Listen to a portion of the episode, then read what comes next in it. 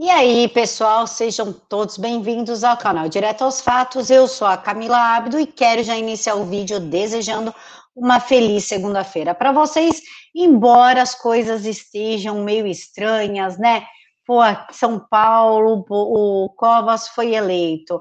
Tá, entre o ruim e o podre, nós ficamos com o ruim.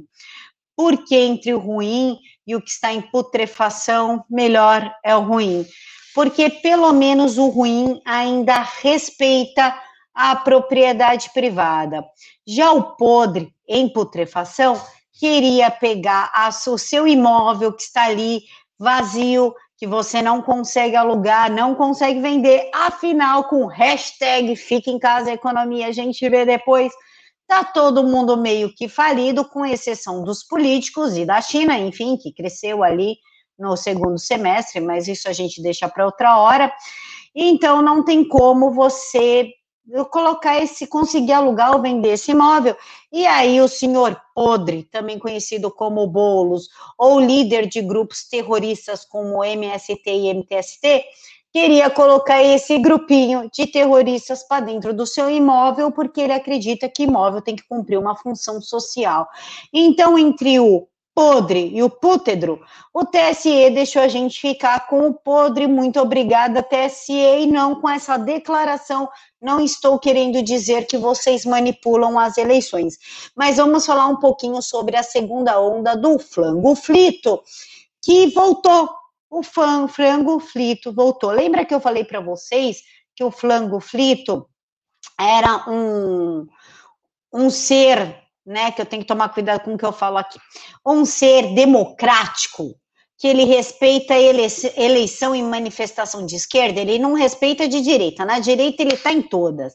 Aí eu fico na dúvida, ou ele que adoeceu os direitistas, ou ele é de direita e quer ali participar e não faz ideia do mal que ele causa, né?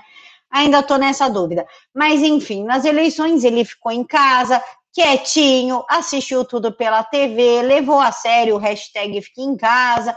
E agora que acabou o segundo turno, ele falou: ai, tô de saco cheio de ficar em casa, não fico mais. Agora eu sei o que esse povo tá passando na pele de ficar trancado, então eu vou sair.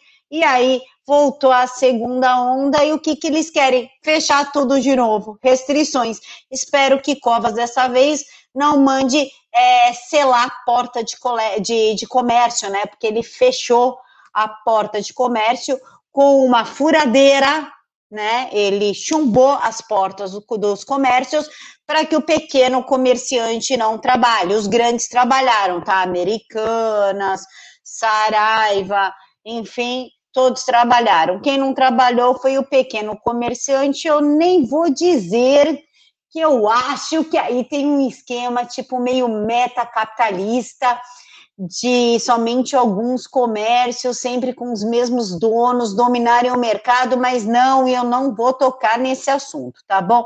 Mas eu quero mostrar para vocês aqui como é que o Dória e o Covas pregam o que eles falam olha só, eu não vou colocar som, porque senão eu perco aqui, já piora a minha situação do canal, que já tá horrível. Mas olha, respeitando o distanciamento social, tá? Dois metros entre as pessoas. Essa benção aqui está em remissão e já teve aí o vírus flangoflito, então ele nem deveria estar aqui, deveria estar em casa quietinho, junto com esse hipócrita aqui, ó, do ditadória, que tá louco para dar uma picadinha no seu braço e tem que ser com a chinesa, né? Tem que ser com aquela da China, porque senão não tem negócio. Inclusive, ele quer passar por cima da Anvisa. A Anvisa falou: segura aí, calça apertada, que o assunto não é esse, é outro. Você está passando dos limites, para de mentir, porque você é um pretenso ditador ainda não é um ditador e você não dá conta nem da sua casa, então relaxa os fundilhos aí. E tá aqui, ó. Olha como eles respeitaram o distanciamento social. Olha que pessoas que pregam o que fala. É a cara da esquerda. Eu falo e eu faço, né? Pois é. E aí, olha só. Alegações de fraude não têm fundamento. E quem te disse isso? Um cara que é especialista na área, que estuda, que está dentro do TSE, que analisou as máquinas, que acompanhou as, as operações? Não. Foi a jornalista de cabelo azul e sovaco peludo, e o outro que não sabe se é menino ou se é menina, mas sabe enrolar uma verdinha como ninguém. Foram eles que te disseram, pessoas de grande credibilidade, que trabalham na Folha de São Paulo, no Globo, no Estadão, enfim, que se reuniram aí e acham que, que alguém acredita neles, que passam algum tipo de credibilidade, enfim, eles te disseram: olha, não tem, tá? Opa, pô, agora que vocês falaram, agora que as agências de checagem checaram, pô, tô bem mais tranquila, cara. Mas nem, nem quero mais voto impresso, entendeu? Pô, que isso? Se eles falaram, tá falado. O que eles não desmentiram foi isso aqui, ó. A auditoria aponta irregularidades em contratos do TSE com serviços de TI desde 1993, diz SBT. E o que, que aconteceu? O SBT, ele matou a cobra e mostrou o pau, porque eles disponibilizaram um documento na íntegra, o documento de 35 páginas, que mostra que desde 93 os problemas que ocorrem dentro do TI, do TSE, são recorrentes, perenes e definitivas. Inclusive, o TCU falou: para com essa palhaçada de ficar contratando gente de TI. Nós não queremos isso. E eles continuaram. O, TCU, TCU, Tribunal de Contas da União, recomenda que contratações de serviços de TI sejam feitos por pessoas de carreira, que sejam de extrema confiança, porque é um setor muito sensível, ou seja, pode ocorrer fraude. Então, essa história de que é, votos, a transferência de votos de um para outro, de acordo com a agência de checagem da jornalista de cabelo azul e frustrada com a vida do sovaco cabeludo, é mentira. É mentira. O relatório também é mentira.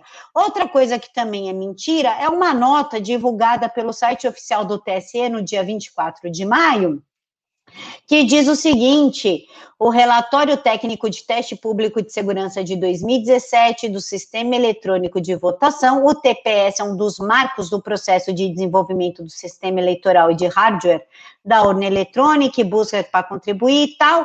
E o documento ele traz um resumo dos achados de 2017, como as vulnerabilidades apontadas pelos investigadores participantes. Esse relatório foi feito por quem? Pela Polícia Federal. E a mesma Polícia Federal que o Barroso quer mandar na sua casa para tomar um café da manhã vitaminado e quentinho junto com você, caso você fale, eu acho que teve fraude nas eleições. Inclusive o Barroso desafiou aí o presidente Jair Bolsonaro, que vinha há tempos falando que tem provas da da, das fraudes e falou: tá ok, apresenta então. Se você me der a comprovação das fraudes, eu mando investigar. Até parece que Barrosão não sabe o que ele quer, o que ele tem nas mãos. Tanto que os fundilhos estão bem apertadinhos que não está passando nem sinal de Wi-Fi, que a Polícia Federal achou o tal do hacker lá em Portugal. Olha só, os caras não conseguem saber quem está por trás do Adélio, quem pagou os advogados do Adélio, o avião, é, toda essa estrutura que o Adélio está tendo, ninguém sabe, também não sabe nem o que está no celular dele.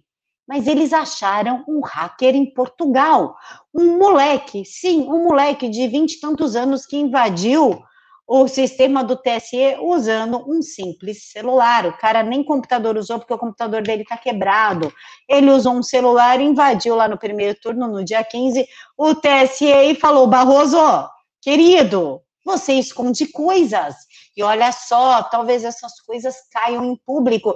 E aí apertou tanto, apertou demais, que o Barroso falou para a PF: acha. E acharam, e o menino já está preso, tá? E vamos falar um pouquinho do podre do Boulos. O Boulos mira no público infanto-juvenil. E qual é o problema disso? Vamos lá. Como é que a esquerda trabalha? área da cultura, educação e artes, que foi as três áreas ali que o governo militar, tipo, ai, fica. Vocês lembram da época do regime militar? Pois é fica com essa área, não me importuna, que a gente tem coisas muito maiores para resolver, e aí deixou a esquerda se criar através do setor de arte, cultura e educação. Então, que, que o Boulos fez? Inclusive, vamos aqui, ó, falar do Felipe Neto. Odeio Felipe Neto, detesto falar de Felipe Neto, mas no momento se faz necessário. Vamos lá. Felipe Neto chamou Boulos e Manuela Dávila lá, Maconhela Dávila, para jogar um joguinho de videogame ao vivo. O que, que acontece? O público do Felipe Neto é infanto juvenil. Alguns deles vão votar em 2022. E vão votar em quem? na tia legal que joga videogame. Caraca, meu, a Manuela é tipo, meu, muito irada. Sabe? Ela é muito irada. Então, tipo, eu vou votar nela, porque é uma pessoa tão legal quanto a Manuela, ama todo mundo e vai fazer do mundo um lugar mais quentinho e mais aconchegante. Porque essa é a visão desses militantes pissolistas que não arruma nem a cama não sabe lavar o copo, mas quer mudar o mundo trocando a letra ou a vogal A e O por E e X, entendeu? Esse é o pessoal que vai votar em 2022. Vocês entenderam o perigo que a gente está correndo? Felipe Neto usa sua audiência cativa para doutrinar, para criar aí um exército de militantes esquerdistas para num futuro terminar de ferrar com o país, né? Porque tá, tá ficando difícil está ficando complicado. Embora o PT tenha perdido aí todas as prefeituras, todas.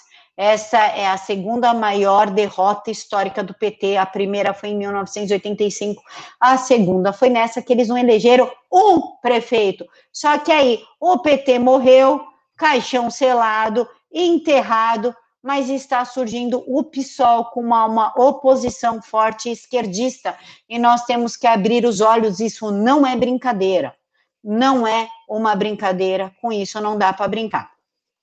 E o que, que a equipe do Boulos fez? Plagiou o Steve Universe, quem, sabe, quem assiste o Steve Universe, ele é da Cartoon Network, inclusive ali tem diversos símbolos comunistas, missândricos e feministas, em é, Só Mulher Salva o Mundo, os únicos homens efetivos que tem no programa é o Steve, o pai do Steve, que é um cara beberrão, e tem inclusive um casal LGBT lá de mulheres.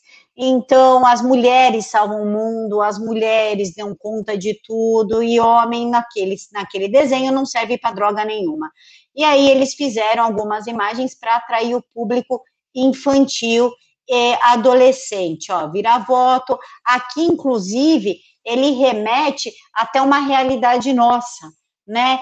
Quem não tem saudades, quem não lembra com carinho, ou quem não vai domingo na casa da vovó para tomar aquele café fresquinho enquanto ela faz aquele bolo de chocolate ou aquele bolo de fubá fofinho que só as vovós sabem fazer. Não adianta você copiar a receita. Esquece, não fique igual da sua avó, não tem como. Então, o que, que tem aqui? Esse bolo não para de crescer, Irundina é a massa, Guilherme. E o que que Irundina é? Ela é uma vovó. Ela tem cabelo branco, roupinha de vovó, em frente a um forno. Quem não lembra da sua vovó numa imagem dessa? E quem que descobriu essa pérola aqui, inclusive, e você, isso aqui, inclusive, é um jogo adolescente Zelma, Zema, um trem assim. É, e você quer fazer parte do gabinete do amor? Pegue essa convocatória. Qual o gabinete do amor, Bolos? o gabinete do amor stalinista, que quer invadir propriedades, que quando o MST invade alguma fazenda, espanca os moradores e mata os animais, inclusive faz tortura com os animais? É esse que é o gabinete do amor de vocês? Porque eu acho que as pessoas. Eu vou me organizar para fazer um especial MST para vocês verem as crueldades e atrocidades que esses terroristas, vagabundos e criminosos fazem. E quem que trouxe essa pérola para gente? O Tom do Twitter. Inclusive, eu deixei o perfil dele aqui, porque eu recomendo que vocês o sigam. O perfil dele é muito bom. O Tom trouxe essas imagens e o Onsonaro trouxe outras. Aí, aqui, ó, ele deu retweet. Primeiro, ele que começou aqui, ó. A estratégia de se criar bolinhos paz amor só colou com um adolescente lacrador imbecilizado. E aí veio um sonário e achou as demais imagens, ó, tem mais aqui, kkkk. E tá aí, sigam o perfil dele porque é um perfil muito bom, tá? E vamos falar um pouquinho de Moro e o gabinete do ódio e Carlos Bolsonaro. Mourinho. Mourinho, nosso ex-ministro da Justiça, que ouviu dizer, tipo, Ah, eu ouvi dizer, quem te contou? O amigo do primo do papagaio do cachorro do meu vizinho do primo de segundo grau. Tipo isso. Ele não provou nada. Eu nunca vi um juiz acusar uma coisa sem ter uma prova em mãos, sem poder mostrar. Não, eu falei porque tá aqui, ó. É isso aqui que tem. Não, não tem aí. Então ele ouviu dizer dentro do Palácio Planalto de que o Carlos Eduardo, o Carlos Eduardo, olha, o Carlos Bolsonaro, não sei quem é Carlos Eduardo, gente. Desculpa, falha minha, não faço ideia de quem seja. Mas Carlos Bolsonaro, que lidera o tal do gabinete do ódio, que está por trás dos ataques que ele sofreu na rede. Não é indignação popular. Por que, que essas pessoas simplesmente não aceitam? Olha, eu errei, errei feio, aceito a indignação popular, bola para frente. Ponto. Mas não, não, eu sou perfeito. Quem não gosta de mim faz parte do gabinete do ódio, ponto e acabou. Inclusive, se ele tivesse tanta certeza disso, ele não teria contratado o empresário que cuida da imagem do Roberto Carlos para cuidar da imagem dele, certo? Agora vamos falar um pouquinho do país do pastel de flango. China acusa a Índia de ser o berço do vírus Xing Ling. A China já acusou Estados Unidos, já acusou Itália, agora é a Índia. Embora tenha ali diversos estudos, embora a China tenha tentado impedir que a OMS descobrisse, né, é, investigasse dentro de Wuhan, é, eles falaram que não, que veio da, da, da Índia. E quem diz que veio da Índia? Vamos lá. Quem disse? Essas pessoas de grande credibilidade que a gente pode confiar, que é de confiança, o Partido Comunista Chinês. Como assim você não vai acreditar no Partido Comunista Chinês? Oh, meu Deus. Não, você tem que acreditar. Inclusive, eu deixei para vocês dentro do post uh, o livro Diário de Juan, para quem quiser comprar. Eu recebi o meu, está aqui. E é o livro da Fang Fang, que é uma escritora, uma aclamada escritora chinesa, que teve que sair da China porque ela publicou um diário online durante a quarentena da China, mostrando os impactos psicológicos do isolamento forçado, o papel da internet e que o vírus nasceu em Wuhan, entendeu? É tipo um diário mesmo, o livro. Ele é bem legal, ó, é um diário mesmo. Ele é bem legal, vale a pena comprar, ou pelo menos conhecer, enfim.